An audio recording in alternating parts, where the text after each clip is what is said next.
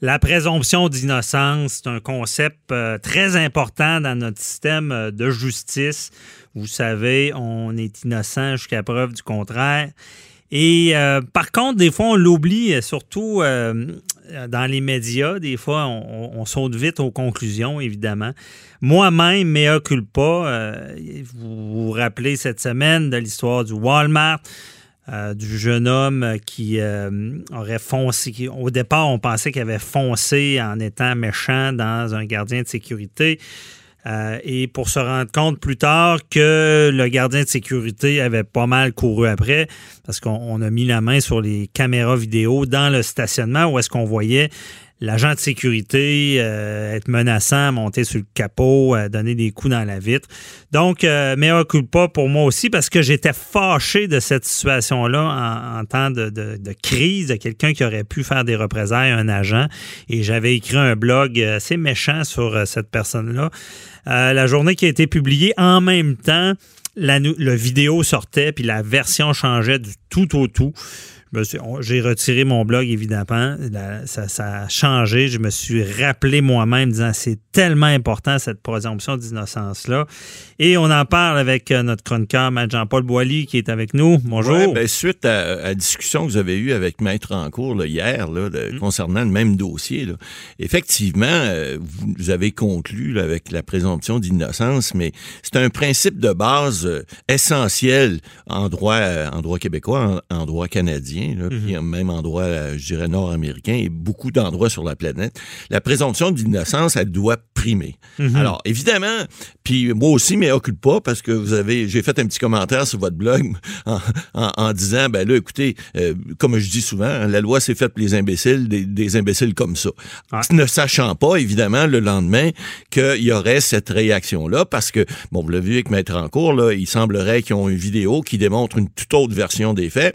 Et même la police police de Sherbrooke, mais occupe pas pour elle aussi, là, parce mhm. qu'elle est allée dire, euh, avant de savoir ça le lendemain, que, bon, il, était le, suspect numéro un euh, de, dans ce dossier-là, avait manifestement euh, fait des choses illégales, bon, etc.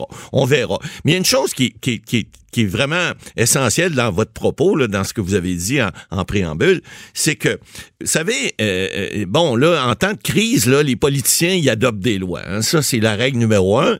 Et puis, ce sont les, les, les, policiers ou enfin les personnes en autorité qui les, qui les appliquent, ces lois-là. Alors, ils vont venir intervenir. Les policiers, bon, ont procédé à l'arrestation de ce monsieur-là. Ils l'ont interrogé. Monsieur a dû expliquer ce s'était passé. Bon, policier peut-être sceptique ou pas, mais heureusement pour lui, il y a des caméras de surveillance. C'est arrivé il y a 30 ans. Pauvre monsieur, je suis pas sûr que sa version est. mais ça hein. fait peur. Ben, ça fait peur, certain. Tu sais, quand on les dit. Erreurs ça peut arriver. Là. Ben oui. ça arrive. parce qu'avec des témoignages, on l'aurait moi, j'entendais sa version de sa conjointe. Oui, ben là, elle, voyait pas ça. Ben oui, c'est évident. Et là, on, a un, ancien athlète olympique aussi qui, qui, est intervenu. D'ailleurs, son nom m'échappe, mais bravo à ce monsieur-là parce qu'il est venu de rendre les premiers soins aussi. Mais lui-même n'a pas tout vu. Et la partie de ce qu'il avait vu, et bon, il a essayé de bloquer cet individu-là, monsieur Coudard, qui, s'appelle.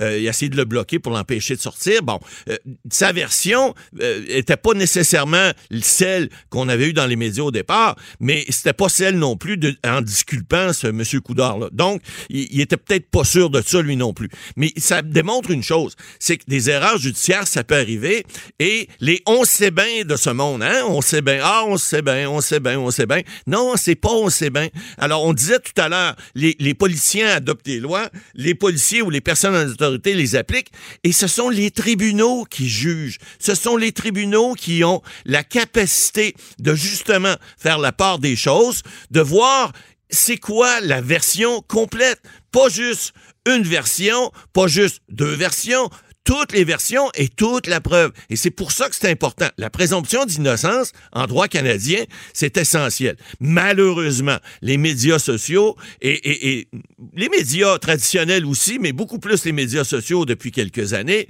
ils l'ont bafoué pas mal, cette, cette présomption d'innocence-là, en jugeant les gens, puis coule pas, hein, vous et moi, on l'a fait cette semaine, euh, puis on n'a pas voulu mal faire, on a, voulu, on a pris l'information qui nous était disponible à cette période-là, puis on l'a commenté. Or, on le sait, faut pas faire ça parce que ce sont les tribunaux qui sont là pour ça. Ils sont là justement pour éviter toute cette euh, escalade euh, de, de, dérapage. dérapage. Et, et ce monsieur-là, écoutez, là, je sais pas ce qui s'est passé, mais il était, il était quand même emprisonné pour euh, deux nuits, à ce que je sache.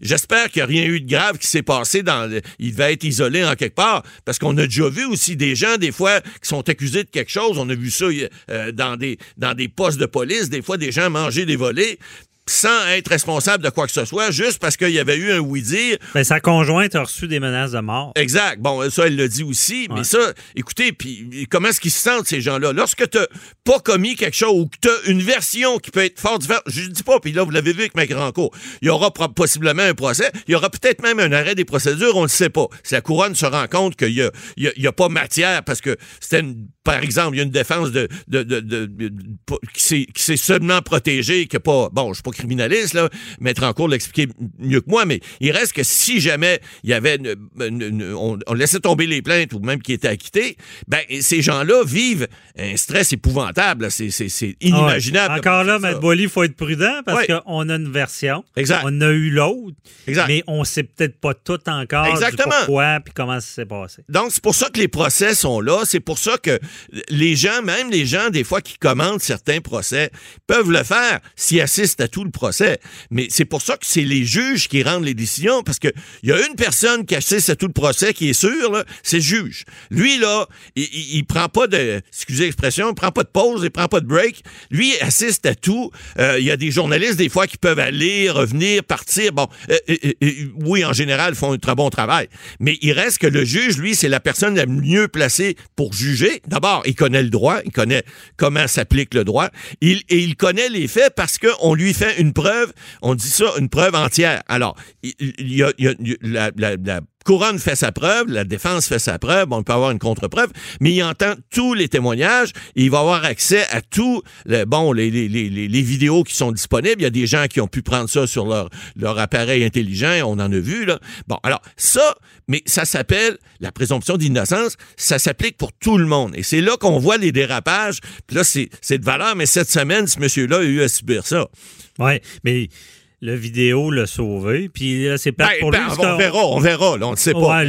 pour l'instant, c'est ça. Bon, euh, mais il manque une partie. Comment cet agent-là aurait serait tombé? Est-ce que là, c'est plus ah. des témoignages?